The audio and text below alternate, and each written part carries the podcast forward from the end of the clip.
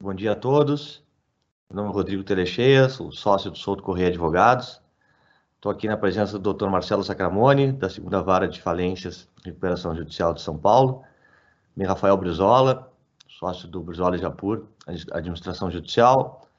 A ideia de hoje é a gente fazermos um debate sobre os impactos do Covid-19 no direito das empresas em crise. A ordem da apresentação é basicamente a seguinte: eu farei uma introdução de aproximadamente cinco minutos, em que eu tratarei um pouco do contexto da crise, principalmente dos efeitos dela e das características no direito da recuperação judicial. Logo depois passarei a palavra para o Marcelo Sacramone, que abordará os aspectos reais e atuais da crise antes do, de qualquer aprovação legislativa que virá certamente. E num segundo momento, Rafael Brizola tratará das recomendações do CNJ e de como isso tem impactado o trabalho da administração judicial. Num terceiro momento, eu retorno para discutir um pouco quais são as principais alterações que estão sendo propostas na Câmara dos Deputados, no Congresso Nacional como um todo, e como isso vai impactar, por bem ou por mal, os processos de recuperação judicial. O Brasil ocupa hoje a posição 107 no ranking do Doing Business 2020 com relação à abertura de crédito. Quando tratamos do direito da insolvência, o país ocupa a posição de 77 nesse ranking, embora se formos analisar um pouco mais de detalhe quais são os critérios que examinam essas questões, veremos que o Brasil, dentre os, os, os colocados, ele, ele tem nível 2 de proteção de direito de credores e devedores no máximo de 12. Fato é que hoje a nossa lei de recuperação judicial, para o atual sistema e para o atual mercado brasileiro, ela não tem gerado os efeitos necessários. Fato é também que a principal função de uma lei de recuperação judicial é estabelecer um equilíbrio, e um equilíbrio razoável, entre a posição de devedores e credores. É servir como um marco legal, trazendo incentivos corretos para os agentes do sistema e evitando comportamentos oportunistas. A crise do Covid-19 trouxe um novo panorama para todos no mundo, mas principalmente o direito da recuperação judicial e das empresas em crise. E por que eu digo isso? Diferentemente de outras crises, como a crise de 29 e a crise de 2008, vivemos aqui uma crise essencialmente sistêmica. E ela é sistêmica porque ela congrega, ao mesmo tempo, uma crise financeira grave e que há, e que há a redução absoluta de liquidez de caixa das empresas, ao mesmo tempo em que ela cria na cadeia econômica uma interrupção muito significativa de produtos e da própria interrelação entre as empresas. E isso, num segundo momento, gera uma crise econômica de bastante proporção. Isso faz com que o direito da recuperação judicial e da, e, e, e da crise como um todo, ele se, ele, ele se detenha, ele se ponha em paradigmas e paradoxos que ele nunca enfrentou. Estamos aqui diante de um desequilíbrio entre o tempo jurídico, que é o tempo do processo judicial, o tempo econômico, que é o tempo da própria recuperação da economia, que tende a ser uma recuperação morosa e ainda hoje indeterminada em razão do lockdown e de quando as empresas realmente conseguirão retomar as suas atividades, tanto em nível local como em nível global, e também o tempo financeiro. Na medida em que o caixa para de receber recursos, na medida em que o inadimplemento aumenta, há sim uma necessidade, uma continuação de certas despesas fixas, de modo que o, o, empresário em geral ele se vê numa situação em que ele não sabe como agir. E aí entra a, a, o papel do Estado como ente regulador de todas as atividades econômicas. E aqui é importante me fazer uma distinção entre o que, que deve se esperar de uma lei de recuperação judicial, como eu disse no início, ser um marco regulatório, e o que se deve esperar do agente estatal como ente responsável por trazer o bem comum para toda a sociedade. E nesse sentido é importante olharmos também o que tem sido feito pelo governo em outras esferas. E digo isso porque me parece que tem havido uma série de programas destinados a de, uh, obtenção e oferecimento de crédito, seja por instituições públicas e privadas, e o grande desafio aqui é que esse dinheiro, é que esse crédito chegue na ponta do pequeno empresário, do médio empresário e do grande empresário. Vemos também programas setoriais de incentivo para determinadas atividades, E, por fim, também temos uma ampla flexibilização de legislações reconhecidamente complexas no Brasil. Leia-se aqui a legislação tributária com o diferimento do pagamento dos impostos e a legislação trabalhista com a flexibilização das regras. A lei de recuperação judicial, ela não é a única saída para a retomada do crescimento e para o enfrentamento da crise. Ela é um desses alicerces aliado aos demais que eu já falei. E o que se espera de uma legislação que trata do, da, da, da, do direito da, da empresa em crise? Se espera pelo menos cinco aspectos. E certamente o Marcelo e o Rafael, ao longo da apresentação deles, vão tratar desses aspectos à luz dos seus respectivos temas. E quais são eles? O primeiro deles é acesso a financiamento. Empresa em crise precisa de crédito. Então, na medida em que o sistema legal privilegia o acesso ao crédito, ele dá à empresa uma saída real. O segundo aspecto é uma, uma aproximação que seja não seja oportunista e, sim seja agregadora de resultado entre credores e devedores. Uma terceira característica é a existência de varas especializadas com juízes e tribunais cientes e bastante aprofundados naquelas matérias que eles julgam. E, por fim, um aspecto que no Brasil há muita discussão ainda, por incrível que pareça, é a ausência de sucessão em aquele investidor, aquele adquirente de qualquer ativo em recuperação judicial que venha a investir o seu tempo e o seu recurso em uh, adquirir ativos de empresas que estão em crise. Então, feito um pouco desse, uh, uh, desse aglomerado geral, desse apanhado geral do que representa uma, uma, uma lei de recuperação judicial e do tipo de crise que estamos enfrentando hoje no Brasil, a ideia é que o, o doutor Marcelo Sacramone fale um pouco da sua experiência junto à segunda vara de falência e recuperação judicial de São Paulo, trazendo um pouco do que ele tem visto, de como tem sido esse momento da, do próprio exercício da jurisdição e também de um exercício de como lidar com a crise. E depois passamos a palavra para o Rafael e a palavra volta para mim no final. Marcelo, muito obrigado pela tua presença aqui. Realmente é um, é, é um, é um grande prazer debater com, com, com, você. E fique bem à vontade, nos próximos 20 minutos será, será muito bom para mim e certamente para todos os ouvintes uh, escutar as suas ponderações. Primeiro, obrigado. Me ouvem bem? Sim. Eu agradeço o convite do Dr. Rodrigo, agradeço ainda mais por participar e começar a debater alguns temas com o Dr. Rafael Brizola. Então, agradeço o Escritório Soto por ter efetivamente permitido que a gente começasse a discutir alguns problemas que têm sido que tem acarretado uma deterioração do cenário das empresas nacionais e vai repercutir já começou na realidade, deve repercutir de maneira ainda mais intensa nas nossas recuperações judiciais. Para que a gente possa entender o tamanho dessa repercussão e quais as medidas que a gente precisa tomar, a gente precisa relembrar algumas coisas. E eu, eu, eu gosto sempre de discutir esse tema com o seguinte cenário: o que, que existia antes da pandemia? Porque é muito fácil falar o seguinte: olha, meu devedor está em absoluta crise, ele não consegue satisfazer aquele plano, eu preciso renegociar com os meus credores. Pois bem, acho ótimo isso, sem dúvida, seu fluxo de caixa vai ser afetado, mas faz quanto tempo que se está em recuperação? E a gente acaba perdendo um pouco desse cenário, porque aquele credor já pode estar estressado em razão de uma situação. Então, deixa eu, eu quero mostrar algumas coisas e eu vou tentar compartilhar aqui parcialmente com vocês Deixa eu compartilhar até como tela inteira. Esse aqui são alguns dados do Observatório de Insolvência. Acho que vocês estão vendo bem o gráfico, né? E aqui, senhores, o primeiro dos pontos é o seguinte: poxa, qual é o perfil da minha recuperação judicial? Qual que é o perfil da minha recuperanda? E o perfil da minha recuperanda, eu assinalei aqui para vocês, é de uma empresa que tem um faturamento bruto, isso aqui é uma receita bruta operacional, tá?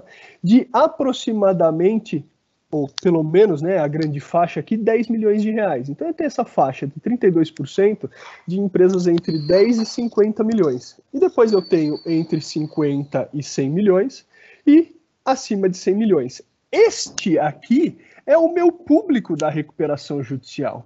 E por que, que isso aqui importa? Poxa, Marcelo, eu estou vendo aqui 18% com faturamento até 1 milhão, 20% até 5 milhões, que são aqui o, o grupo que vai envolver a nossa micro e pequena empresa.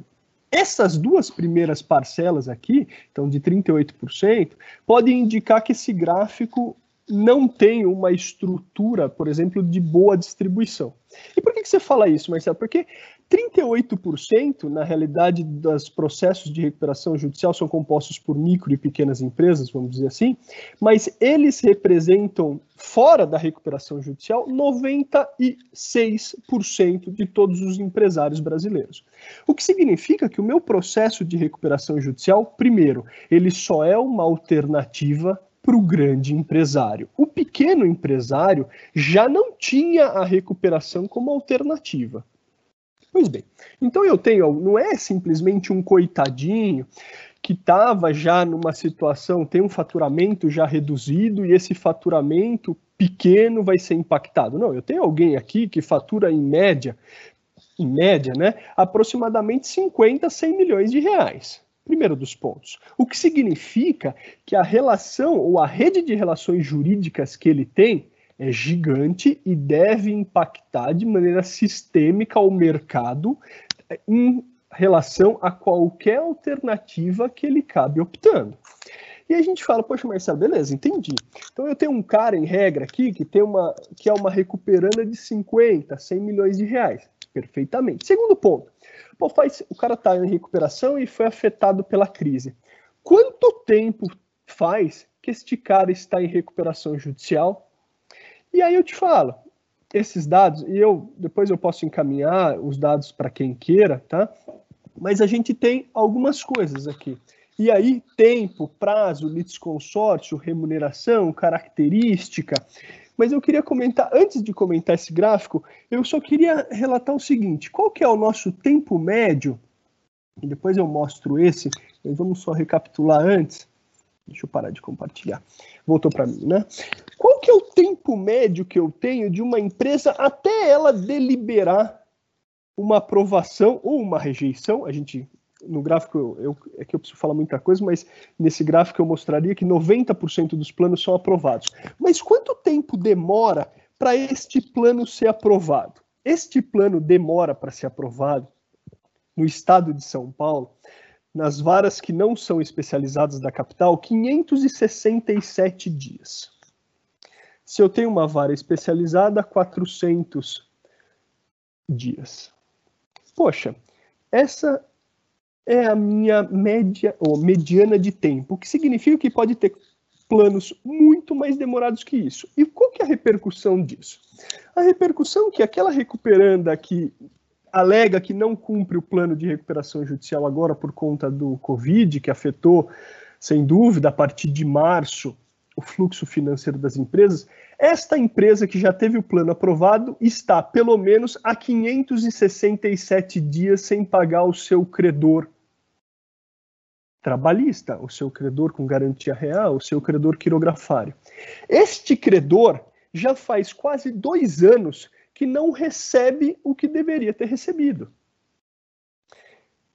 E por que, que esse ponto aqui é relevante, Marcelo? Esse ponto é relevante, senhores, porque este credor já está estressado.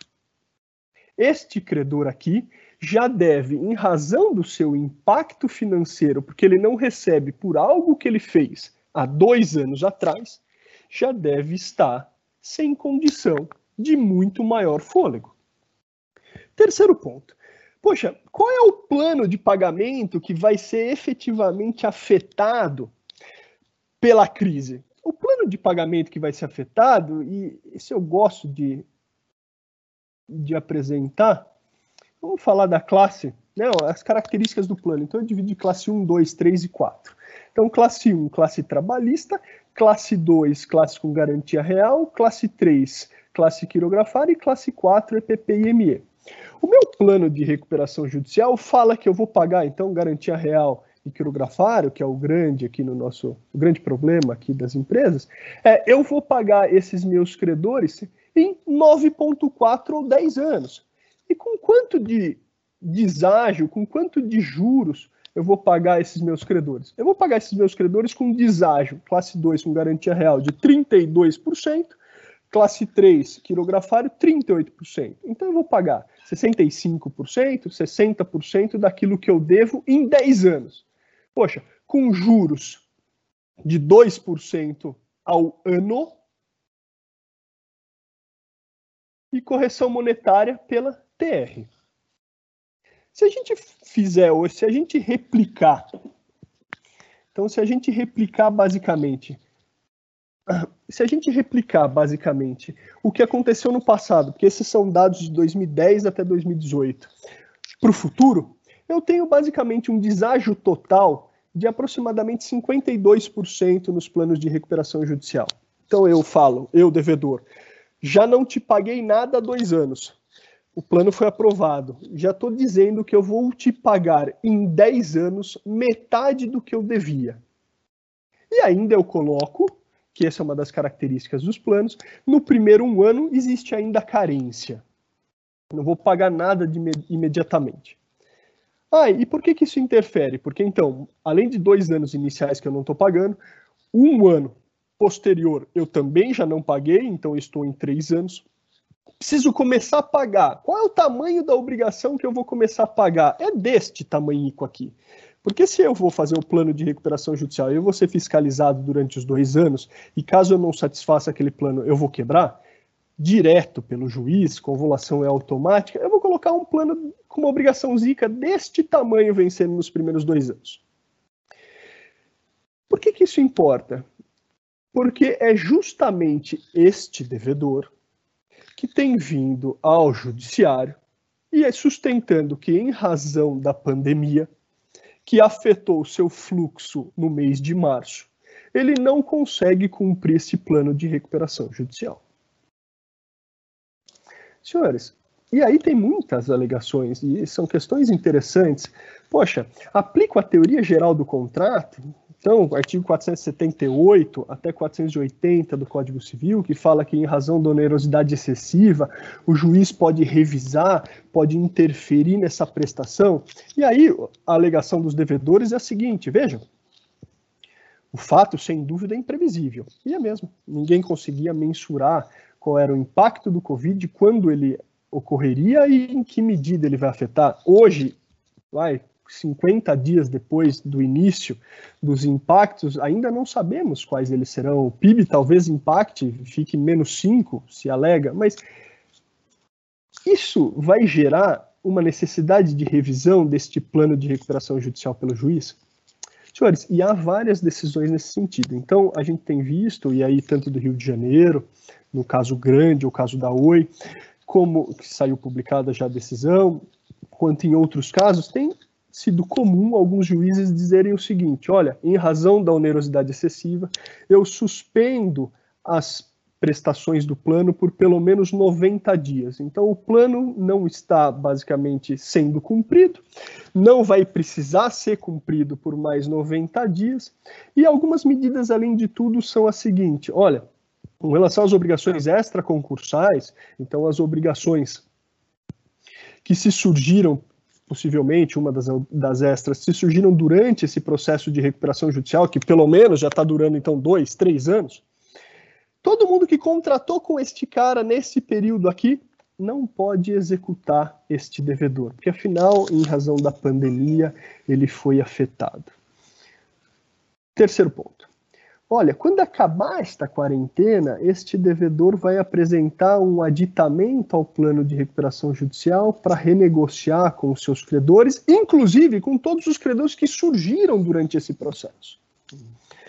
Senhores, por que, que me parece que essa decisão contraria, ou esse, esse conjunto de decisões, já temos várias, esse conjunto de decisões começa a contrariar a legislação nacional? Porque eu repito sempre, a legislação de insolvência não foi feita para proteger devedor. Nunca foi. Nunca houve no Brasil, e a gente até discutiria isso academicamente, eu já discuti isso com o Telexé, inclusive, nunca houve no Brasil dualismo pendular. É um erro histórico isso, me parece, apresentado inicialmente por Comparato, porque ele entendia que o decreto 7661 era pró-devedor. Este foi o único pêndulo da legislação. O decreto 7661 nunca foi pró-devedor. E por que não? Porque na concordata que era atribuída Então tínhamos antes da Lei 11.101 o sistema da concordata, em que o juiz dava a concordata para aquele devedor conforme ele fosse simplesmente de boa fé, entendia-se que isso era um benefício legal ao devedor. Por que, que isso está errado? Porque Valverde, quando fez a lei, e depois ele foi copiado e resultou no decreto 7661, ele fala o seguinte: olha, eu preciso tirar do credor esse poder de decisão e atribuir para o juiz, porque o juiz conseguiria tutelar melhor esses credores. Foi um fiasco, porque o juiz não consegue tutelar um interesse que ele não conhece, que ele não tem expertise. Eu não sei se aquela atividade é economicamente viável ou não. Então é muito fácil dar concordata, porque eu estou dando esmola com o chapéu alheio. É simples. Eu estou financiando o devedor com o dinheiro de um credor, o que é muito fácil. O que aconteceu historicamente? A concordata foi utilizada como um mecanismo de fraude. Era utilizada por oportunistas para acabar com a empresa enquanto nenhum credor era efetivamente satisfeito e no final do procedimento não havia absolutamente nada nem para liquidar. Por que esse ponto importa? Porque a Lei 11.101 quando foi promulgada, foi feito para tornar o sistema mais eficiente. Então ele fala, olha, eu quero proteger o interesse da coletividade. E aí vou dar o poder para decidir para os credores, porque afinal o credor tem mais conhecimento do que o próprio juiz. O credor vai conhecer aquele específico ramo de atuação, vai conseguir verificar se aquele devedor para de pé na sua estrutura. Então ele é o exclusivo que pode deliberar. E a jurisprudência construída sobre isso foi basicamente o seguinte: olha, como este poder foi atribuído ao credor, o juiz não pode meter a mão nesse plano. Então, qualquer questão de mérito, então se aquele credor, é, se aquele devedor é viável ou não, se esse plano é horroroso ou faz sentido, fica a cargo do credor o juiz só comporta ilegalidade, só avalia ilegalidades. Porque se eu permitir que o juiz interfira nessa relação, ele vai naturalmente fazer bobagem. Por quê? Porque ele não tem a informação necessária para dizer que se aquele devedor é o melhor para conduzir aquela atividade ou não. Porque o que me importa é a atividade, não o devedor. O que me importa é a coletividade afetada. Pois bem, diante deste cenário e deste contexto, surgiu a pandemia. E a pandemia, sem dúvida, afetou o fluxo de caixa. A pandemia, sem dúvida, é um fato extraordinário e que acabou implicando uma onerosidade. O que fazer deste fato? Senhores, o que fazer é que temos institutos consagrados para resolver esse problema. E a recuperação judicial é o instituto atual, e a gente acha, sem dúvida, que ela precisa de alguns aperfeiçoamentos, mas é um instituto para superar uma situação de crise da atividade econômico-financeira. E por conta disso, o mecanismo criado foi atribuir poder ao devedor, ou aos credores, para conseguir deliberar sobre um plano do devedor. Agora, precisamos ter ciência. Um devedor que já não paga os seus credores há 567 dias, pelo menos. Pois bem, diante desses contextos, algumas soluções têm sido apresentadas e me parece que a mais adequada é o seguinte: olha, já que isto aqui foi atribuído aos credores, por que não, diante desse cenário, submeter a eles um novo plano, conforme o devedor queira, né, de recuperação judicial, ou mesmo para que eles verifiquem se esse descumprimento é justificável, se eles concordam com uma suspensão durante 90 dias ou não. Chamemos então um aditamento ao plano de recuperação judicial, o que foi basicamente construído pela jurisprudência, então a jurisprudência permite que aquele devedor renegocie de maneira coletiva com seus credores, então vamos submetê-los ou vamos submeter esse plano a eles, para que eles possam aí sim verificar, como maiores interessados, se é conveniente suspender aquele plano, alterar aquelas obrigações ou não. Isso com relação às obrigações passadas. Agora, com relação às obrigações extraconcursais, ou as que surgiram durante o processo, este juiz da recuperação judicial é absolutamente incompetente para versar sobre elas. Por quê? Porque aquele devedor, enquanto está em recuperação, caminha normalmente. E principalmente aquele credor, sabendo que aquele devedor está em recuperação, vai ter o estímulo a contratar, porque sabe que não vai poder ser submetido ao plano de recuperação. Se eu, de alguma forma, coloco esses credores para dentro, primeiro, eu quebro o mercado, porque o sistema de crédito é feito com base no risco que aquele credor tem de contrair. A partir do momento que o juiz interfere e traz para dentro esses credores extra, eu quebro a regra do jogo. Primeiro dos pontos. Segundo ponto, este juiz não é o competente a tanto. Se esse devedor quiser renegociar, ele tem opção? Lógico que ele tem. No juízo civil, ou no ju juízo não coletivo, vamos dizer assim, ele pode rediscutir cada um dos seus contratos, aplicando a teoria geral. O que ele não pode é simplesmente usar uma bazuca, que é basicamente a recuperação judicial, para tratar todos esses credores de maneira coletiva e que vença a maioria. Isso não está na regra do jogo e não foi naturalmente dosada pelo risco. O que a gente precisa entender, senhores, e aí eu já passo, vou terminando e passo a minha fala para o doutor Rodrigo, é que temos instituições consagradas, essa instituição tem 15 anos, e com base nela, os credores vão continuar, ou os credores se relacionaram com o devedor sabendo e poderiam aí ser submetidos. É muito diferente de eu alterar a regra do jogo no meio do caminho, porque eu altero o risco e eu altero o parâmetro que fez com que aqueles credores negociassem. E por que, que isso é importante? Porque o empresário devedor, que está em recuperação judicial, ele continua desenvolvendo sua atividade e a gente quer que a economia se desenvolva no final do dia. Se eu passo a perna no meu credor no meio do caminho, ou faço qualquer coisa que o prejudique sem que ele concorde, eu vou, primeiro dos pontos, fazer com que este credor vire devedor, porque afinal todo mundo está no mercado e pode ser que ele peça daí a sua recuperação no dia seguinte, ou seja, vou ter um efeito em cascata sistêmico muito maior. E segundo ponto, segundo ponto, que é muito mais nítido até nas nossas recuperações, em todas as recuperações já atuais, em que aquele devedor de alguma forma consegue obter a recuperação em detrimento do credor ou sem que ele concorde através de mecanismos jurídicos a tanto, mas vilipendiando, abusando da sua posição em face daquele credor, o que, que, acontece no dia seguinte? Este credor não volta, não negocia, não continua faturando, não continua negociando com aquele devedor. E aí no dia seguinte esse devedor acaba falindo porque perde aí sim suas relações jurídicas com todos os seus parceiros negociais. Não funciona o sistema. Então, Rodrigo, muito obrigado, eu agradeço. Muito obrigado, Marcelo foi excelente. Acho que é, conseguiste, né, um tempo bastante breve, né, tratar de uma forma bastante, inclusive historicamente, né, discussões que já tivemos em outros momentos. Muito interessante. Acho que esse, né, existindo ou não esse movimento pró-devedor ou pró-credor, ele, ele, de fato ele acaba um, estando sempre presente nos debates sobre recuperação judicial. Eu acho que é, o, a abordagem que faremos ao final sobre o projeto de lei que está hoje tramitando na Câmara, ele vai trazer um pouco essa discussão. Então, me reserva o direito aqui de, de, a gente voltar a discutir, logo depois da apresentação do, do, Rafael, que vai ter um enfoque relevante também, principalmente em razão da, da atuação do, do, Conselho Nacional de Justiça, essencialmente pela recomendação 63, né, Rafael? Acho que, que você vai debater com um pouco mais de, de verticalidade aqui, que tem trazido né, para o mercado alguma segurança, por outro lado, se discute muito né, se de fato é, o, o, CNJ detém esse poder e até onde ele ajuda e até onde ele atrapalha nesse sistema. Então, muito obrigado pela tua presença. O Brizola Japur é nosso parceiro aqui do Souto Correia na organização desse evento.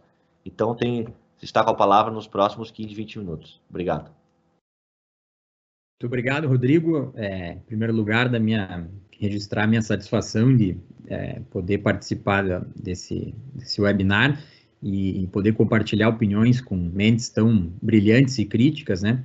Me parece que o momento, o momento atual, se, se tem alguma valia, é que ele tem servido para fomentar aí o, o debate, a discussão de ideias, de opiniões sobre como, enfim, sobre a nossa legislação de insolvência, sobre o que, que nós podemos mudar ou não nela, e, enfim, como buscar é, soluções jurídicas ou, enfim, gerenciais para enfrentar essa, esse problema da pandemia. E a respeito da, do, do, tema que me coube, a questão da resolução 63 do CNJ, eu não vou a, adentrar na, na questão da, da usurpação ou da extrapolação da competência uh, do CNJ, sei da opinião crítica de, de, de vários autores, enfim, principalmente o Dr. Marcelo, já ouviu a opinião, é, enfim, todos os argumentos muito judiciosos a respeito. Mas, a meu ver, a recomendação tem, tem muita utilidade, tem muita relevância. Eu ouvi a frase da doutora Renata outro dia, uh, dizendo que ela democratiza a experiência dos, dos especialistas ou das varas especializadas. E, de fato, essa é a minha visão. E, e atuando principalmente na administração judicial, é, a recomendação traz, é, valoriza muito o trabalho do administrador judicial e traz importantes temas é, que engajam, que envolvem o administrador judicial. É, nesse sentido, inclusive nós é, publicamos, eu e o meu sócio José Paulo, a, um artigo no, no Migalha sobre a, essa questão da, de revisitação ou de revisão do ou novos o novo design da função do administrador judicial em tempos de Covid. E o, o, a recomendação, enfim, ela é breve, traz aí seis artigos e que vários deles é, influenciam ou tocam na função do administrador judicial. E, eu destacaria, então, alguns pontos que me parecem bastante relevantes na, na recomendação. É, a questão da Assembleia, né? Ah, a, a recomendação, então, ela, ela sugere né, a, a, algo que parece bastante lógico, a, suspensão dos, dos conclaves já designados nesse período de suspensão dos prazos pelo CNJ. Uh, ah, enfim, se, se a ideia é evitar aglomerações, não teria sentido em realizar essas assembleias. Mas ela abre a porta é, para uma questão muito, muito importante, que é a da assembleia virtual é, e que me parece que, que, um pronunciamento do CNJ daqui doravante possa essa ideia da assembleia virtual ser realizada não apenas em tempos de, de Covid, né? Uh, também ouvi do, do, do, Dr. Marcelo a questão da, da assembleia híbrida, que me parece que realmente contemplaria ainda mais uh, os interesses, ou enfim, as possibilidades, que seria tanto virtual como com o voto prévio. Eu acho que realmente esse é o caminho e que é, torço para que essa questão da, da Assembleia ela seja incorporada à legislação de forma definitiva, Assembleia Virtual, né? E sendo a Assembleia uma de condição da administração judicial, hoje nós já temos as ferramentas para conduzir uma Assembleia em ambiente virtual, mas, claro, em casos é, em que há poucos credores, sendo a, maioria ou a totalidade de instituições financeiras, a Assembleia Virtual sem dúvida não, não haveria nenhum problema. Já em relação àqueles casos em que há um grande contingente de credores trabalhistas, eu acho que a questão poderia, a, Assembleia Virtual poderia restringir um pouco o acesso desses credores, por isso da, enfim, de combinar com a possibilidade do, do voto por escrito. Mas aí me parece que sim, é, demanda uma alteração legislativa.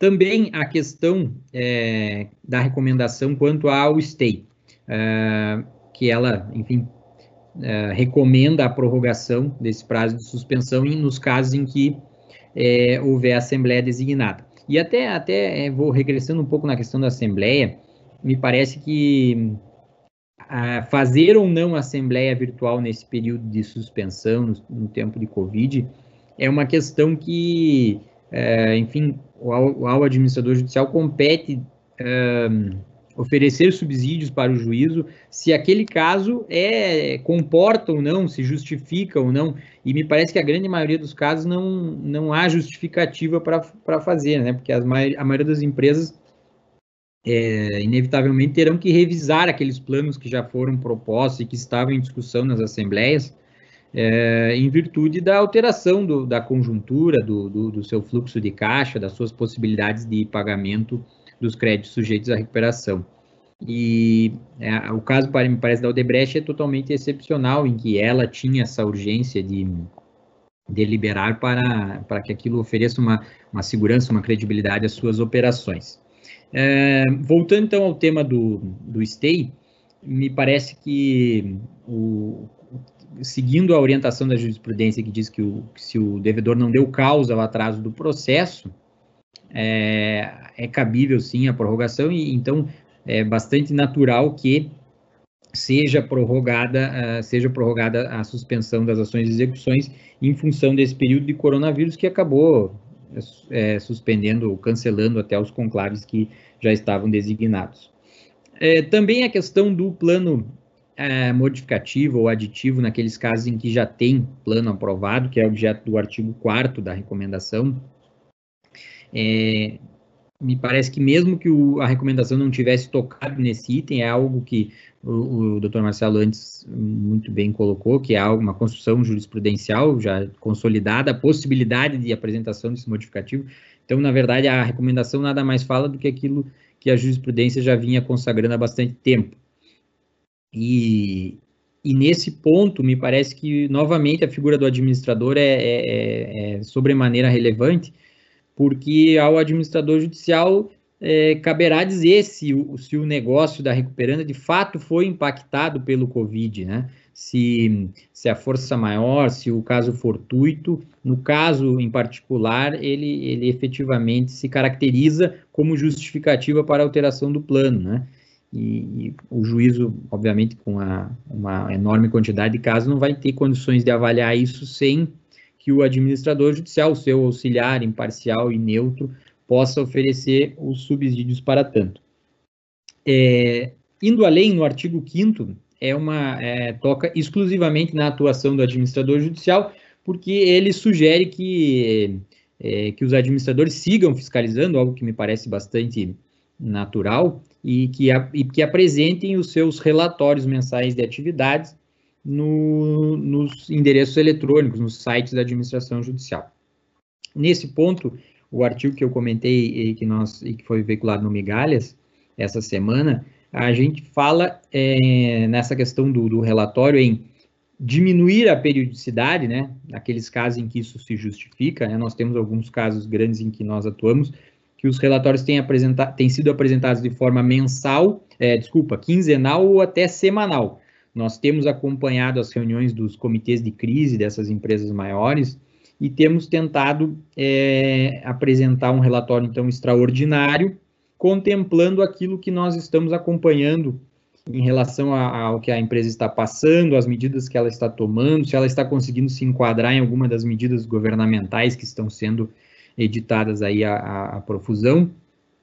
E é, esses relatórios, obviamente, são veiculados no site da administração judicial, que me parece que é, ao longo do tempo a administração é uma atividade que foi se especializando, de modo que hoje, um, nos casos grandes, é impensável um administrador que não tenha um, um site disponibilizando seus relatórios, as principais informações acerca dos processos em que ele atua. É, também, e aí saindo um pouco da recomendação, outra função que nós é, destacamos como impactada pela Covid diz respeito é, ao acompanhamento do administrador junto à empresa. Em tempos ordinários, em tempos não de Covid, nós temos por é, diretriz não intervir no negócio é, da recuperanda, da devedora, ou seja, não, é, não dar opiniões, nem uma espécie de assessoria ou consultoria à empresa, não, não entendemos que descabe isso ao administrador judicial. Contudo, nesse momento de, de crise sanitária, de dificuldade de todas as empresas no fluxo de caixa, é, nós realmente entendemos que pode fazer sentido o administrador judicial não intervir no negócio, mas sim oferecer a sua experiência, a experiência que ele acumula no contato com empresas maiores, é, para aquelas empresas menores que não dispõem daqui a pouco de uma assessoria financeira e que são, na verdade, a maioria dos casos, né, é, então, é, o administrador judicial pode compartilhar essa questão da legislação, que muitas vezes daqui a pouco a empresa não, não obteve, não tem conhecimento, não teve acesso, é, analisar o fluxo de caixa, poder é, dizer, enfim, medidas que, que entende adequadas ou não. Né? Eu até ouvi do doutor Alexandre Boeira aí algum comentário sobre o artigo que a gente escreveu e o risco que, que essa, essa consultoria poderia trazer, porque Uh, daqui a pouco a opinião do administrador judicial, se não der certo, poderia acarretar daqui a pouco a quebra da empresa e a responsabilidade seria do administrador. De fato, é por isso que ordinariamente nós entendemos que descabe a atuação do, do administrador judicial nesse sentido, mas em tempos de crise, pelo princípio da solidariedade, é, pode, pode ser importante fazer sentido, principalmente para aquelas pequenas empresas. E por fim, também ah, uma função do administrador judicial hum, no sentido de, de, de, fomentar a mediação, é óbvio que o administrador não conduz, não conduz mediação, mas ele pode sugerir e também pode aí sim atuar como conciliador, porque o, a recomendação do CNJ, ela, ela toca na questão da, é, que os juízes tratem com cautela, tratem com, com um redobrado cuidado a convolução das recuperações judiciais em falência por dívidas, é, é, por descumprimento do plano nesse período de, de pandemia.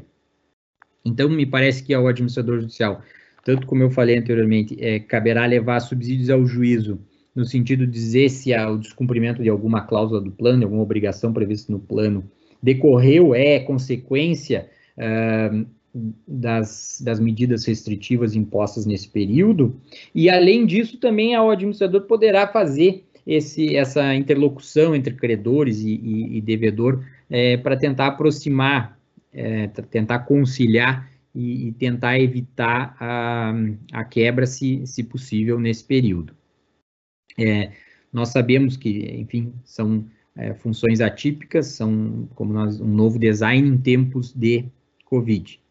Mas entendemos que o, ao administrador também cabe essa tarefa importante de auxiliar e de, enfim, de se revisitar nesse período de, de crise.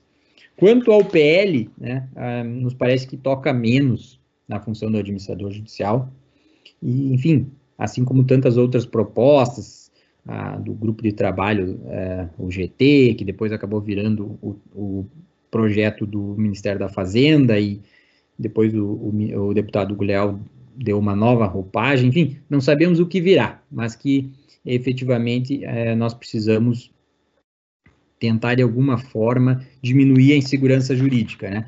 Falávamos ontem, o Rodrigo e o Marcelo, sobre esse período é, em que e eu ah, me manifestei no sentido de que achava muito temerário cada juiz ficar dando uma decisão suspendendo obrigações por 60 dias, mandando não pagar a conta de luz, de água, enfim, essa insegurança é muito ruim né, para o sistema. Não sei se a gente precisa de uma legislação, mas que é, a recomendação nesse sentido por mais que talvez é, é, extrapole um pouco a, a, função, ela é positiva porque nós temos aí juízes de varas não especializados que não estão acostumados com a matéria e que pelo menos é um norte importante, né? Cito um outro exemplo que não toca tanto na função do administrador judicial, mas que frequentemente nós somos chamados a opinar nos processos, quanto ao levantamento de recursos. A devedora muitas vezes tem uma penhora anterior à recuperação ou mesmo posterior à recuperação em um processo civil, trabalhista, tributário, e em função da competência do juízo da recuperação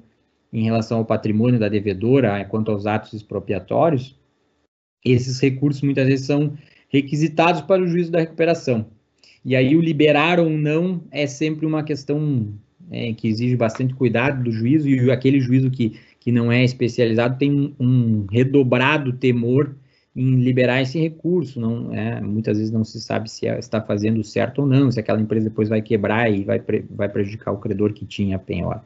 Ainda que eu entenda que se essa penhora, é, depois de instaurado o concurso de credores, mesmo na falência, o credor não, não vai conseguir levantar aquilo, mas o, a recomendação é, me, me, me, parece ter o importante é, viés de estimular que os juízes liberem esses recursos para a empresa em recuperação, porque a gente sabe, vocês vão falar bastante ainda sobre a questão do financiamento para a empresa em recuperação, que já não existia, me parece que agora vai ficar mais difícil ainda. Então, esses recursos são é, essenciais no fluxo de caixa, em algum momento eles foram retirados do fluxo da empresa e faz bem a recomendação a orientar os juízes a liberar esses recursos para fomento das atividades da devedora, ou até mesmo naqueles casos de falência em em andamento, com rateio proposto, em que o também uh, estimular os juízes a dar agilidade nisso, mesmo em tempo de suspensão de prazos. Então, esse era um, um apanhado geral. Como eu disse, é, sem entrar na discussão quanto à competência ou não do CNJ, me parece que as, as, as, matérias contidas na recomendação são bem importantes, sobretudo para aqueles juízos que não são não têm competência especializada. Muito obrigado, Rafael. Sem dúvida, a, o papel do administrador judicial como um dos agentes, né, que tem uma atuação bastante frequente, na verdade, constante na recuperação judicial e na falência. Eu acho que a crise do Covid traz uma série de, de dúvidas e também um novo posicionamento né, do, desse, desse órgão uh, perante uma série de questões. Então, acho que sim, a tua, a tua apresentação agregou valor a isso. Eu acho que a gente pode né, deixar algum espaço para dividir ao final algumas perguntas, para ver se a gente consegue avançar um pouquinho mais eventualmente algum ponto ou não da, da, da resolução. Então, agora, né, inicio a minha apresentação só para fazer uma, um rápido né, uma recapitulação do, do que ocorreu até agora. Né, o doutor Marcelo tratou um pouco e de forma bastante uh, enfática e, na minha visão, correta, né, do, do, do, ponto de vista dele sobre o processo de recuperação judicial, como é que tem sido do ponto de vista da análise econômica, inclusive da, do funcionamento econômico da recuperação na experiência que ele tem, e estudos que têm sido feitos também né, em, em, parceria com Marcelo Guedes. Então, acho que esse, esse, esse dado econômico é importante, e, e, a partir também da experiência dele no dia a dia da recuperação uh, com a crise do Covid. Né, o Rafael também trouxe um pouco da visão do administrador judicial à luz do CNJ, e a minha participação aqui é, é trazer o que que, o que, que é, quais são os gargalos que hoje a lei existe, tem, possui e eles precisam ser enfrentados e qual é o movimento legislativo que hoje se observa no Brasil, principalmente né, pelo deputado Hugo Leal, o projeto de lei 1397. Mas para chegar lá, eu vou percorrer um caminho que ele é um pouco mais longo. Né? Qual é então o nosso ponto de partida, a partir muito do que disse o Marcelo, com números inclusive? A gente tem um sistema de insolvência hoje no Brasil que ele é restrito, ele não inclui todos os agentes econômicos, pelo menos pela determinação legal.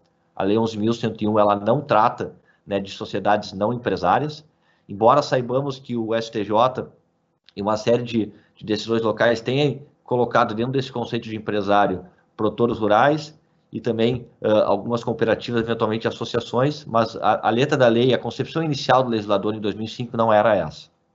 Não temos hoje um, um, regime de insolvência civil, que é conhecido no direito americano como fresh start, que é um procedimento célere, bastante direto e objetivo, que permite realmente essa, essa retomada né, do, do, devedor de menor porte.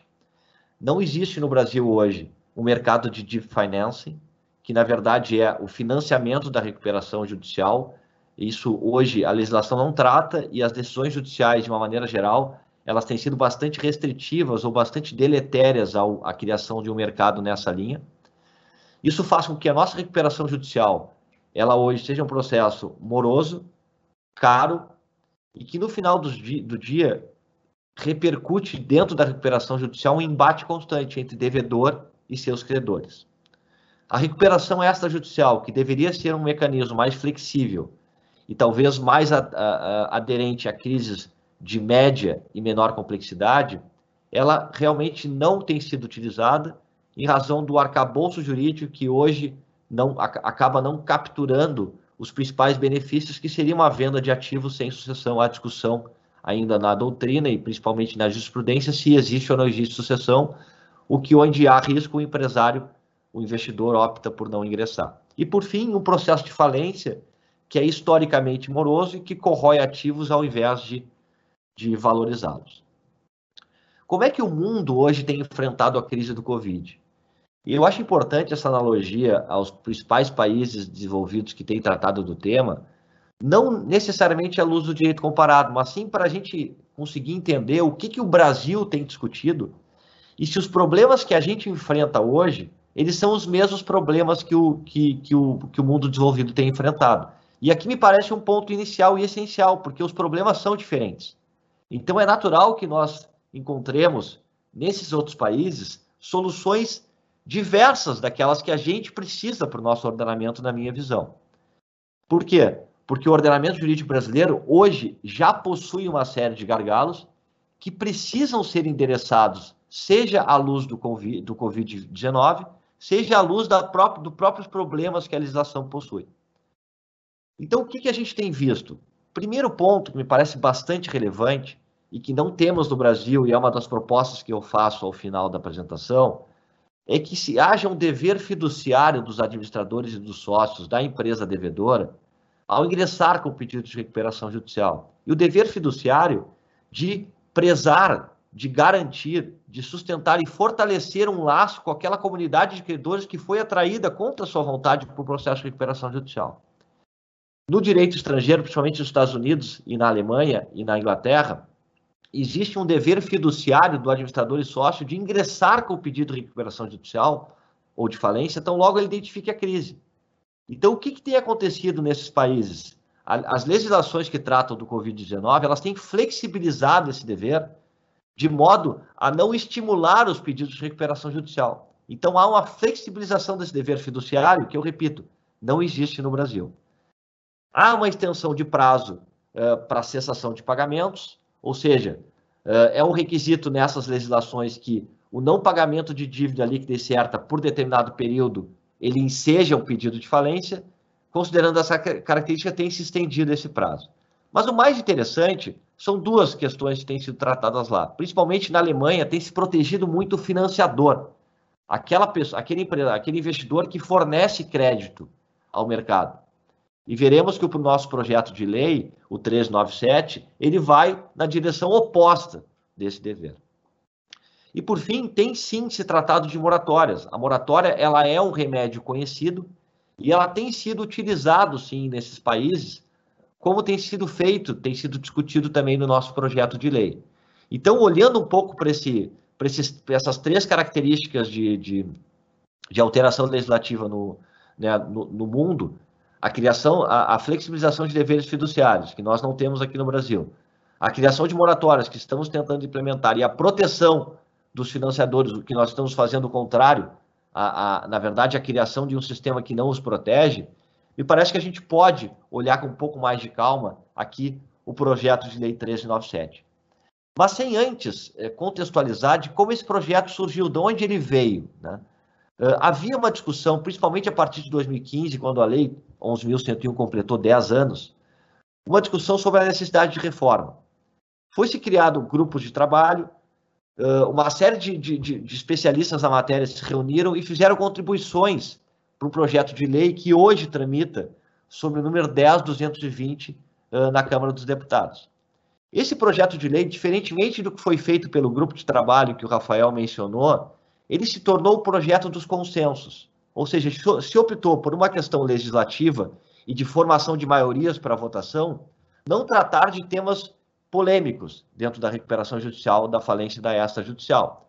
O que, na minha visão, dá a esse projeto uma incompletude que praticamente impossibilita a transformação do nosso sistema de solvência em algo eficiente, real e que seja bom para todos os agentes, devedores e credores. Ou seja, partimos de um projeto de consenso que estava para ser votado no final do ano passado, que não agregava, na minha modesta visão, os, todos os elementos que nós precisávamos. Então, logo surgiu a crise do Covid-19, iniciou-se um movimento de alteração da legislação, não uma alteração total, completa, como tentava trazer o projeto 10.220, mas sim uma, uma alteração pontual, que trata da crise do Covid-19. E esse projeto, que hoje tramita sob o número 1397, do deputado Hugo Leal, ele traz um caráter bastante é, diferenciado da crise. Ao invés de, de, tratar da crise de uma maneira abrangente uh, e com os problemas que, que o Brasil de fato precisa enfrentar, ele opta por uma solução que, na minha visão, desloca o pêndulo favoravelmente tão somente ao, ao, ao devedor em detrimento do sistema como um todo. O sistema, esse projeto, ele estabelece inicialmente um período de suspensão de 60 dias que abrange todos os agentes econômicos, sejam eles empresários ou não. E esse é o primeiro ponto que, que posteriormente eu vou trazer para a discussão de vocês. Me parece aqui que há uma, uma extensão que ela é correta, ou seja, o sistema de solvência deveria tratar de todos, porém, na visão do sistema, é uma extensão que ela é provisória, o que causa problemas que são insuperáveis no longo prazo.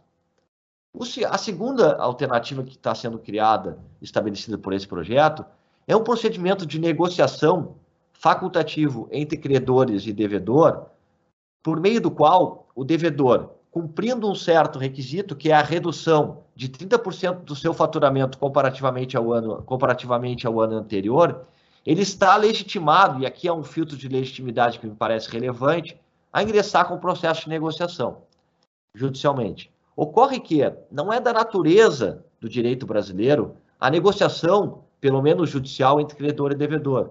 Segundo, não estamos aqui numa, numa situação em que o, devedor investir, provavelmente investirá recursos na contratação de um negociador profissional que tem os seus honorários e por ser competente esses honorários não serão baixos, ele provavelmente não vai ir ao mercado na busca de um, de um negociador com uma experiência que seja relevante para o caso.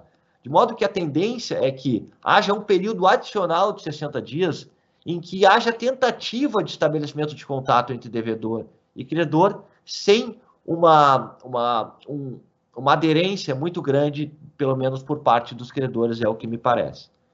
Essa experiência da, nego da negociação, ela advém do direito francês, que tem sido muito utilizado. De fato, os índices na França são muito altos de, de efetivação da negociação, acima de 70%.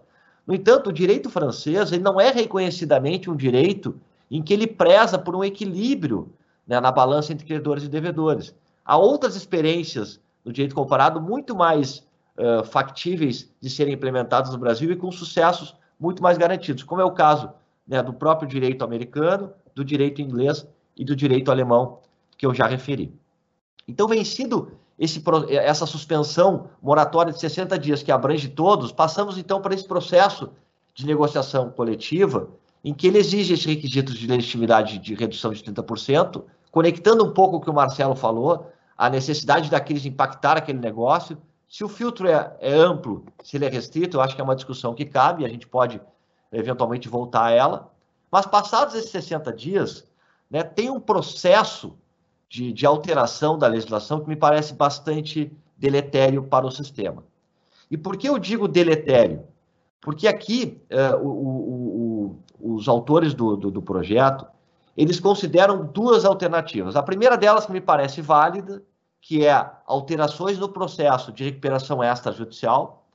E por que válidas? Porque ela de, ele de fato reduz o quórum de aprovação do plano que é de 60% de, de, de, de homologação do plano extrajudicial pelo juiz, que hoje é de 60% para 50%, exigindo que o, que o devedor, ao ingressar com esse pedido, ele tenha pelo menos um terço dos créditos abrangidos pelo sistema no pedido, e ele autoriza, então, por, por determinado período, que as partes negociem até esse, esse, esse quórum de 50% ser atingido.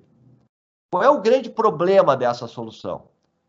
É que ela não trata do principal problema da recuperação extrajudicial, que é, na verdade, a ausência de sucessão naquele adquirente dos bens do devedor.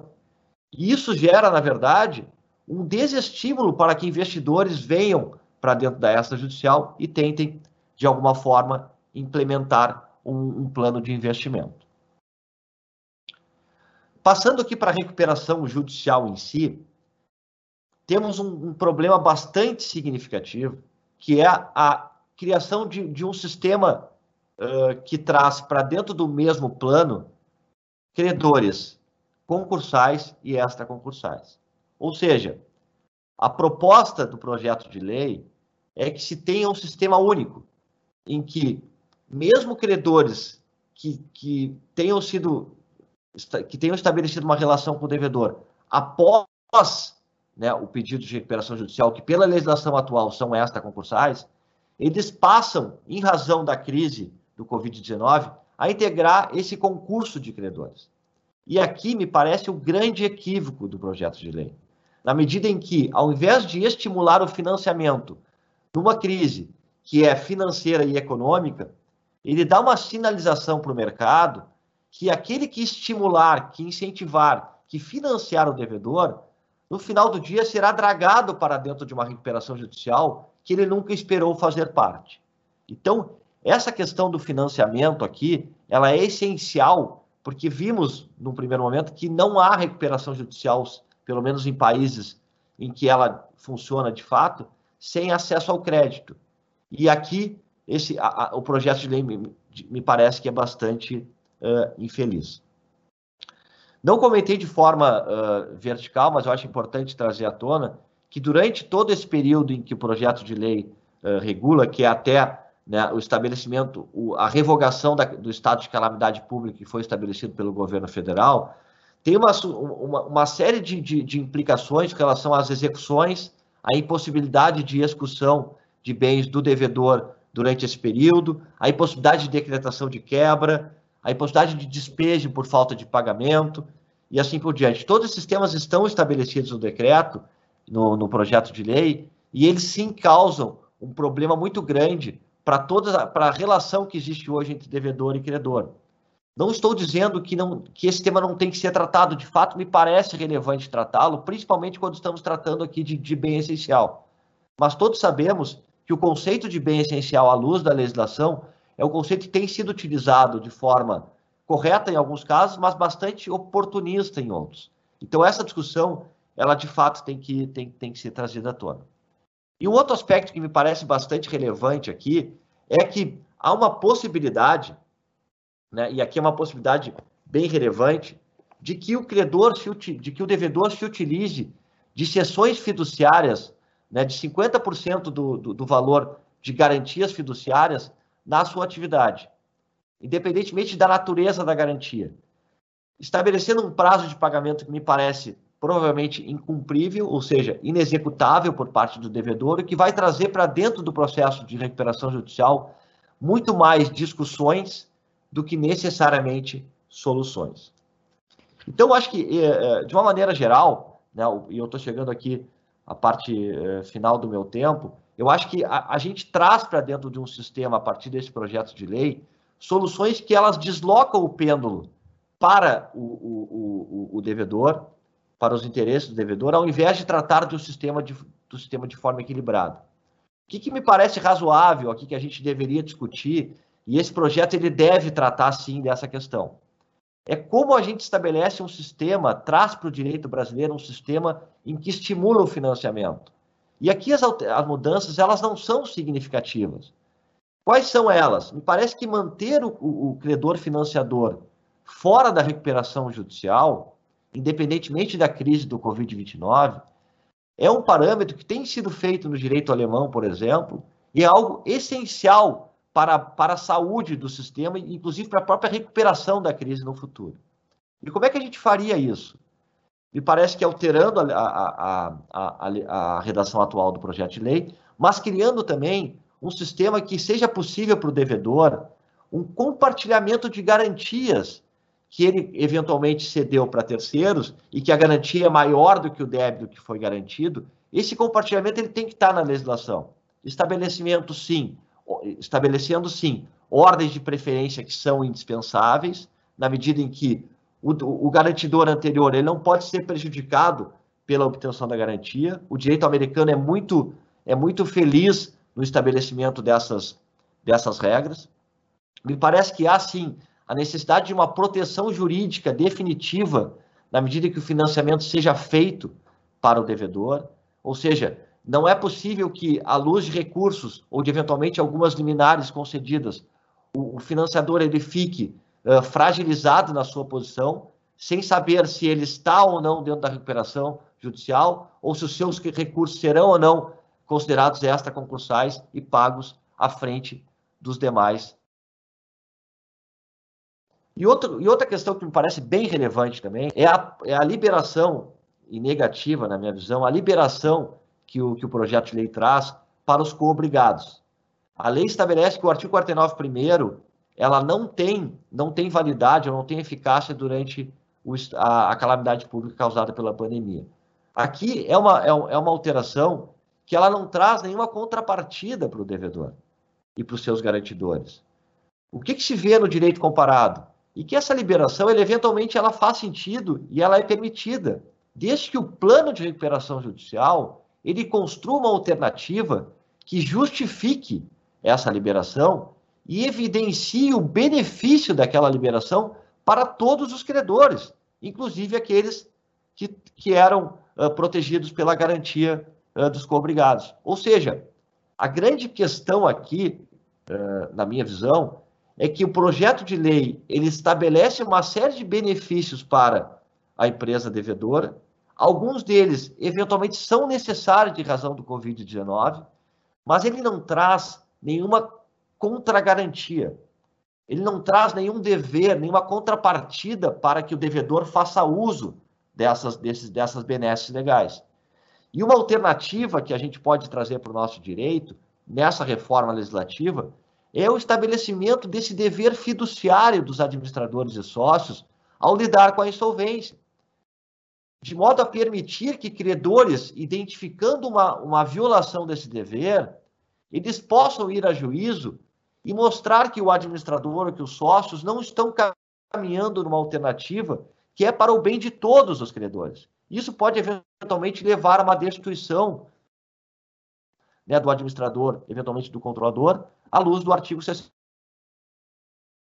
Então, com base nesses dois, nessas duas tentativas de melhora do projeto, que é a proteção do financiador e o estabelecimento desses deveres fiduciários, a gente torna o que hoje, na minha visão, é bastante deletério em algo ruim. A minha alternativa aqui é a gente discutir um projeto que seja definitivo, que trate dos gargalos que nós temos hoje de forma absoluta, sem que se crie um, um sistema provisório, que no final do dia vai trazer mais problemas do que soluções. O argumento contrário a isso seria: não temos tempo hábil, medidas são necessárias. Ora, que chamemos então o Poder Legislativo, à luz do que diz a Constituição, a lidar com problemas graves de forma responsável e determinada. Temos projetos que já tramitaram no passado com soluções interessantes. Basta pegar um consenso sobre quais os problemas enfrentar e as soluções existem. Basta um pouco de boa vontade. Me parece que, que, que fiz um apanhado geral. Agora vejo que algumas perguntas já que estão sendo endereçadas, mas antes disso, eu abro a palavra aqui para o Marcelo e para o Rafael já que eu tratei do projeto de lei que tem uma série de questões polêmicas, como vocês podem puderam observar, e eu sei que eles têm opiniões sobre o tema também, que a gente faça uma discussão interna aqui e depois a gente abra, né, uh, trate algumas das perguntas que vieram pelo público. Muito obrigado. Rodrigo, deixa eu, deixa eu só, até Rafael, se eu puder, é, só para complementar, já que você fez algumas sugestões de melhorias, vamos dizer assim, não só do próprio projeto, mas o que se entende que possa efetivamente tornar o nosso ambiente mais favorável. Então, eu acho que o primeiro ponto que a gente precisa e avaliar, e me parece que essa é uma briga, e eu concordo com você que é um problema não da pandemia, mas era anterior, é que é o seguinte, se a gente precisa, e a gente precisa efetivamente, conseguir garantir uma, um respiro para o empresário, ou seja, um empresário que teve uma situação de crise ou de qualquer forma teve um comprometimento do seu fluxo de caixa, seja em razão da pandemia ou qualquer outra forma, a gente precisa permitir que ele tenha mecanismos negociais coletivos para conseguir superar essa situação econômico-financeira. Este empresário tem hoje essa alternativa? Não tem. Isso é um grande ponto. A gente esquece, às vezes, que a gente fala de que eu preciso garantir um instituto da recuperação judicial mais efetivo, tal, a nossa recuperação hoje, ela já está posta. 96% dos empresários não tem um mecanismo de renegociação, ou seja, o microempresário, o empresário de pequeno porte, não tem a recuperação judicial como uma alternativa para superar a crise. Então, se a gente pensa em aí macro, em sistemas econômicos, eu preciso de uma alternativa efetiva para este empresário e não para o grande. O grande, e aí eu falo grande com 50 milhões ou mais, que a gente viu que opta pela recuperação judicial, mas este cara consegue ter bons advogados, consegue renegociar de um dia ou de outro. Ele está puxando, na realidade, aquela corda e quem é o mais forte vai ganhar. Mas o micro e pequeno, ele precisa de respiro. Este cara hoje não tem uma alternativa no mercado. Então, acho que o principal ponto a ser discutido e que a gente francamente esquece dele, porque não é o que está na mídia, não é o que está no jornal, é justamente é como criar um mecanismo eficiente para este cara que não consegue ter uma, uma contabilidade regular a ponto de apresentar os documentos 51. Precisa, será, ele apresentar a contabilidade dos três anos? Alguém lê o balanço do cara três anos? Não seria mais importante ter, de alguma forma, uma análise, ainda que mais sumária, uma auditoria durante o procedimento, como se fosse um discovery americano, durante o processo de RJ? Se compensa ou não. Segundo, ele não consegue recolher custas, então custas mínimas do judiciário ele já não consegue recolher, é mais 20, 30 mil reais, fora os editais. Então, o sistema acaba tendo uma seleção adversa. Eu seleciono aqueles que têm mais condição de superar a crise e não aqueles que têm menos. E aí, até sugerindo sugestões, eu vi que eh, apresentando sugestões, que da mesma forma que você fez, não adianta eu ficar pensando em grandes estruturas de negociação para esse micro para esse pequeno. Esse micro e pequeno que tem uma pessoa jurídica, mas na verdade é a força do capital próprio, é ele com ele mesmo. Então, o único ativo que ele tem é a expertise e o relacionamento, é a confiança dele. Então, eu preciso criar um mecanismo, e aí, fora do judiciário, parece. Por quê? Porque o judiciário, para ele, é caro demais, 1%. A burocracia mata este cara. Então, eu preciso criar uma alternativa extra, e aí pode ser na junta, pode ser no, no SEBRAE, alternativas como fez Portugal com o Cirese, com o PER, programa de especial de revitalização e assim por diante. Eu preciso criar uma alternativa para este cara, não negociar. Eu preciso criar uma alternativa para ele liquidar. Este cara, ele precisa conseguir começar do zero. Então, liquida os ativos que ele tem, divide entre os determinados credores, conforme uma classificação que a gente pode importar. Uh, mas eu preciso que ele volte ao mercado, porque na prática, este cara voltou para o mercado, ele fechou a portinha e abriu no vizinho.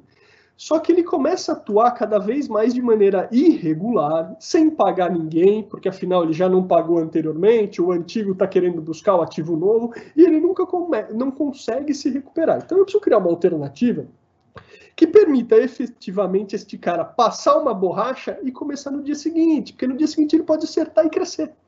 Então eu acho que o principal problema hoje é dar uma alternativa efetiva para 96% dos empresários brasileiros, que são micro e pequenos.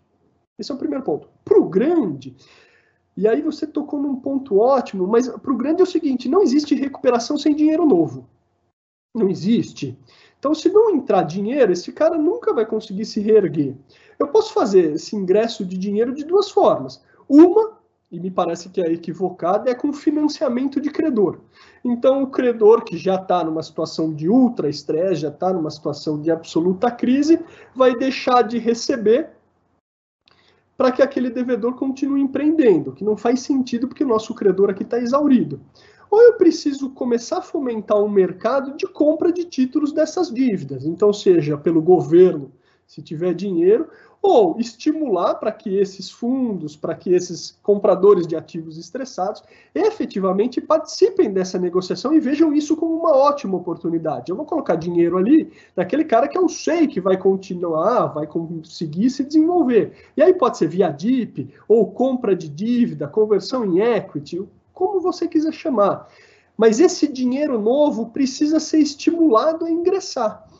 E como é que eu estimulo dinheiro novo? Eu preciso, e aí eu, absolut, eu concordo com você, é absolutamente contrário a, a, a mente, a, a, ao racional dos projetos, que é o seguinte: eu preciso garantir absoluta segurança para esse cara. Então, o credor extra tem que ser protegido mais do que qualquer pessoa, porque caso contrário ele não vem e ele já está fora hoje. Se tiver risco, ele vai botar no preço.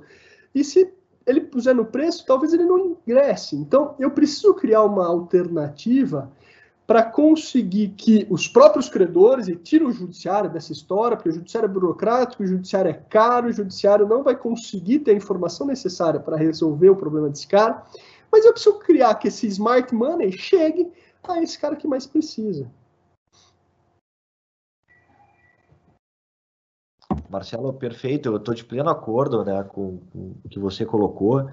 Eu acho que tem. É, eu fazer dois comentários, depois acho que o Rafael pode, pode também compartilhar os dele. Eu acho que é, a questão do microempresário, do empresário de pequeno porte, é, é um tema que o próprio Banco Mundial ele, ele sequer consegue chegar num consenso. É um tema complexo mesmo de se tratar. As legislações do mundo elas não têm uma solução que seja uh, replicável em todos os países. Até porque a economia desses países é diferente. Então, no Brasil, onde a gente tem de fato muito microempresário e empresário de pequeno porte, e muitos deles regulares, a gente precisa olhar para essa realidade e criar uma solução que ela seja aderente a essa necessidade. E ela certamente passa pelo Fresh Start. Ela passa por uma por colocar uma lupa por determinado período nesse empresário, liquidar o que ele tem, e se ele eventualmente não tem dinheiro para pagar todos, que a legislação conceda esse favor de dar a ele um novo start, porque ele vai começar. ele vai retomar. E aí tem, tem que haver, por outro lado, eu acho que esse é um ponto é, importante que tem conexão com o segundo ponto que você mencionou, da criação do mercado, que a lei de recuperação judicial, ela não tem por, por função gerar crédito. Não cabe à lei de recuperação judicial dar crédito ao devedor. Cabe a ela estimular que se crie um ambiente em que o mercado de crédito se desenvolva fora da lei. Quem é que deve, então, tratar de crédito? Quem deve tratar planos, inclusive para o micro e pequeno? É, são as instituições privadas a partir de estímulos do governo federal, estadual e municipal, aqui no caso federal. Não adianta a gente exigir, e é um pouco, me parece, que tem feito o projeto de lei, ao estabelecer as moratórias, ao estimular que garantias não possam ser executadas, ao estabelecer que o devedor pode usar uma parcela de, de, de valores que foram dados em garantia, ele está criando crédito onde não existe, por base da legislação que não tem essa função. E aí a gente pode replicar essa discussão para o mercado de crédito.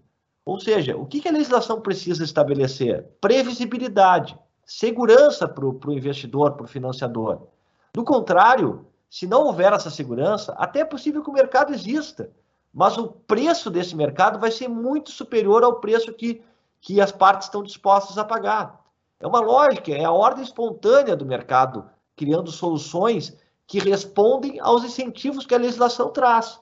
Então, compra de crédito, conversão em equity, a lei precisa reconhecer essas alternativas, dar a elas uma importância, porque sem novo crédito, o Thaler falava isso no início do século XX, não há, o crédito é o oxigênio da economia.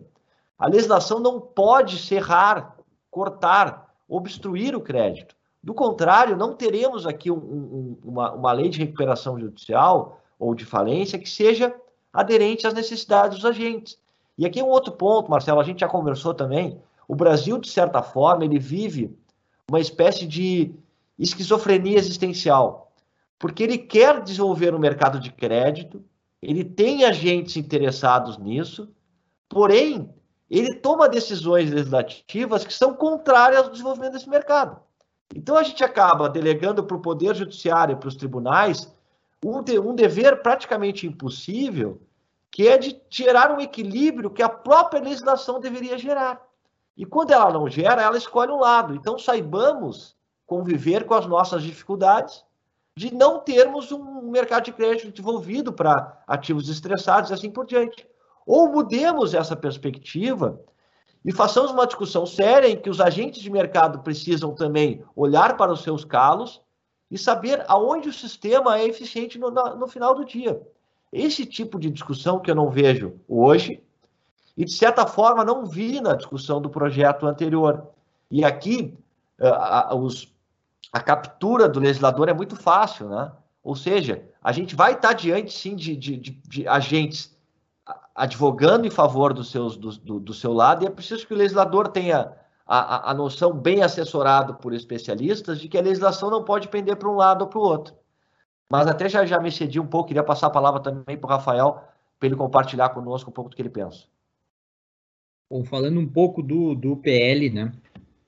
Eu ouvi, acho que as opiniões de vocês são, são todas muito é, ponderadas e, enfim, e justificadas. É, o que, que, eu penso a respeito de alguns pontos em específico? Quanto à, à sessão da suspensão legal, me pareceu sim demasiadamente genérica e que ela pende mais para o risco, uh, risco sistêmico do que para a segurança jurídica. Em relação a essa questão das ME e EPP, concordo com a, enfim, que a necessidade seria de um procedimento extrajudicial e não judicial, mas, de qualquer forma, destaco que me pareceram as alterações no, no capítulo do procedimento específico para as MEs e EPPs, me pareceram alterações positivas, porque hoje é um procedimento pouco utilizado, né? na prática aí a gente tem pouquíssimos casos, até por causa do, do, das condições já pré-fixadas na lei que não, é, não viabilizam uma efetiva recuperação dessas empresas. É, também em relação à negociação preventiva, me parece que, que uh, o prazo é muito curto, 60 dias, em se tratando de poder judiciário, enfim. Então, é, ouvi até esses dias uma, uma explanação do ministro Moura Ribeiro, em que ele traz a possibilidade de toda discussão ser fora do judiciário, é, talvez construir uma ata notarial e aí só a homologação ser judicial, me parece que é uma ideia é, a se pensar. A figura do negociador também, eu vi bastante as críticas é, quanto à, à, indicação pela, pela devedora desse negociador, me parece que elas, elas são acertadas. E, e também aqui pensando como administrador judicial, é, me, é, acredito que haja uma incompatibilidade em, em, esse administrador judicial ter sido antes negociador, porque ele terá sido escolhido pela, pelo devedor e terá, enfim, saído um pouco da posição de neutralidade. E também um ponto importante que o, que, uma, que o, o Rodrigo citou é a questão da extensão subjetiva. Isso sim é um ponto que me parece que, que precisa ser alterado, não de forma provisória, mas de forma definitiva, se pensar aqueles agentes que estão fora da Lei 11.101, é, cooperativas, enfim, é, precisariam ter, se não dentro da 11.101, um tratamento legislativo adequado para a crise. Né? E aí também cito a questão do, uh, do superendividamento, me parece que é um momento propício para esse debate vir à tona, é, e aí essa, essa questão se, se coaduna com, com Fresh Start, enfim, me parece que não há um. É, inclusive, a lei afasta o consumidor, né, dessa. É, o agente econômico, mas não, obviamente, não inclui o, a pessoa física consumidora, mas que também sofrerá os efeitos da pandemia e precisaria de um, um procedimento uh, mais atualizado, mais conectado com a atualidade do que o, a insolvência civil ainda regulada pelo CPC de 1973. Enfim, vejo pontos positivos no PL, como a MEPP, a ampliação subjetiva, mas é, também não posso, não pode passar em branco essa, essa insegurança, me parece que traz mais risco sistêmico do que segurança jurídica a questão da, da suspensão legal. E também ouvi a opinião do, do Dr. Marcelo, quanto a se nós somarmos os prazos aí da suspensão legal, mais a negociação preventiva e mais a recuperação judicial, e agora se pensar nessa, nessas, na média de planos de recuperação judicial, aí nós estamos falando de um período que é realmente é, é uma, praticamente uma remissão. Então, é isso que eu, que eu destacaria, mas, enfim, acho que nós temos que seguir no debate e, esse, e a, seja qual for a lei, ela deve ser rápida, sob pena de passar o timing de termos uma, alguma adequação legislativa decorrente do, do Covid.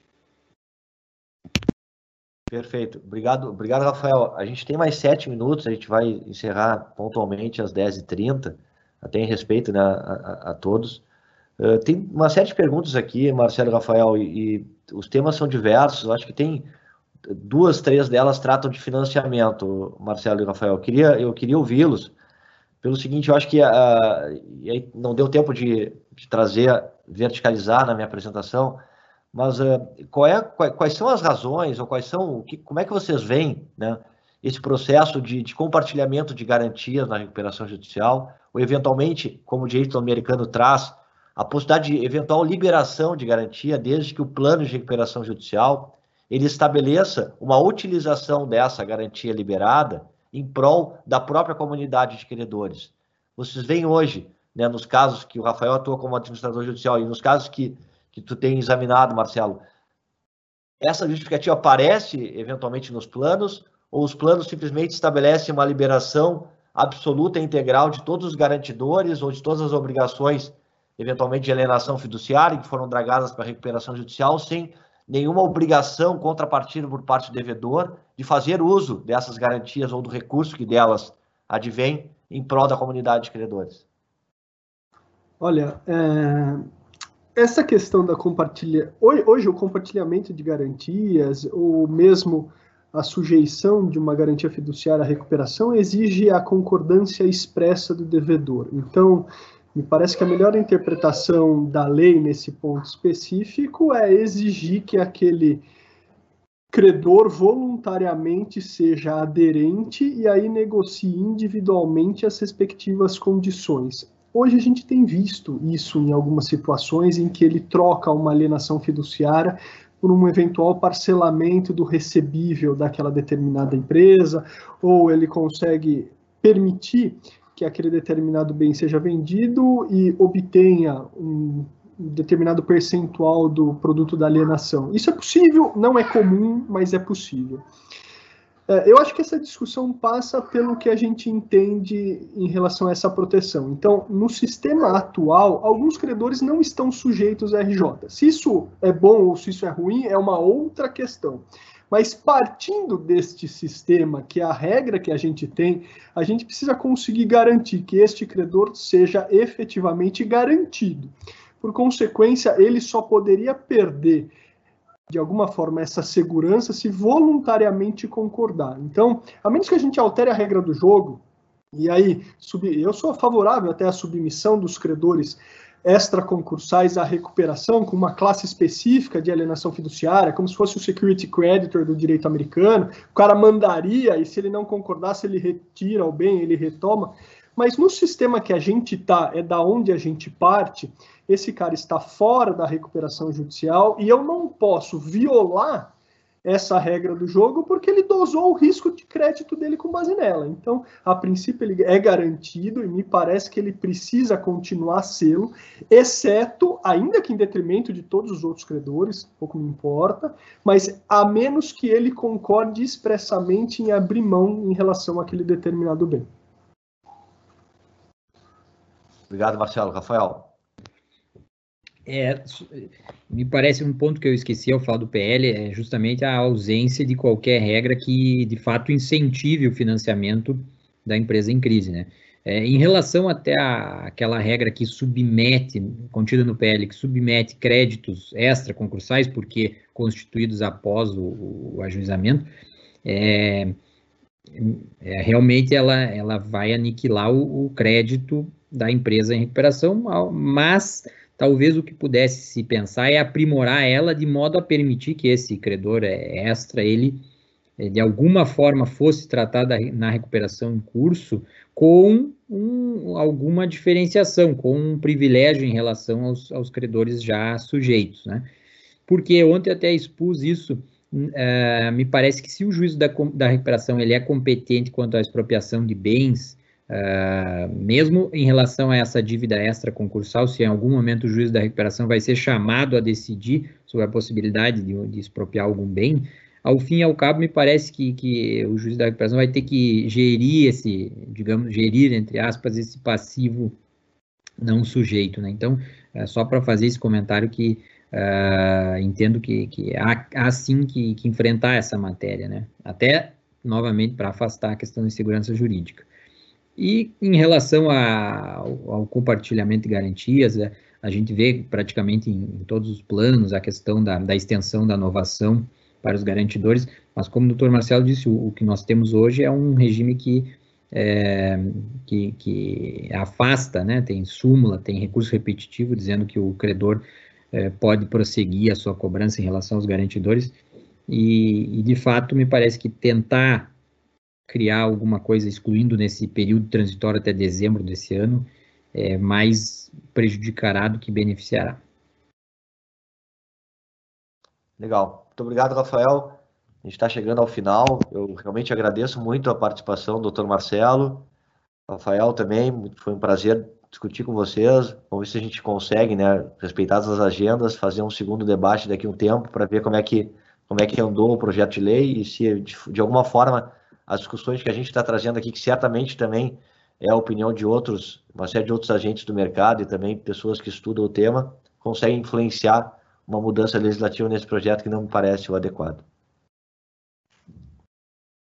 Então tá, pessoal, obrigado a todos. Bom trabalho, até mais. Eu que agradeço, obrigado, Rodrigo. Agradeço a toda a discussão e parabéns. Bom dia a todos aí.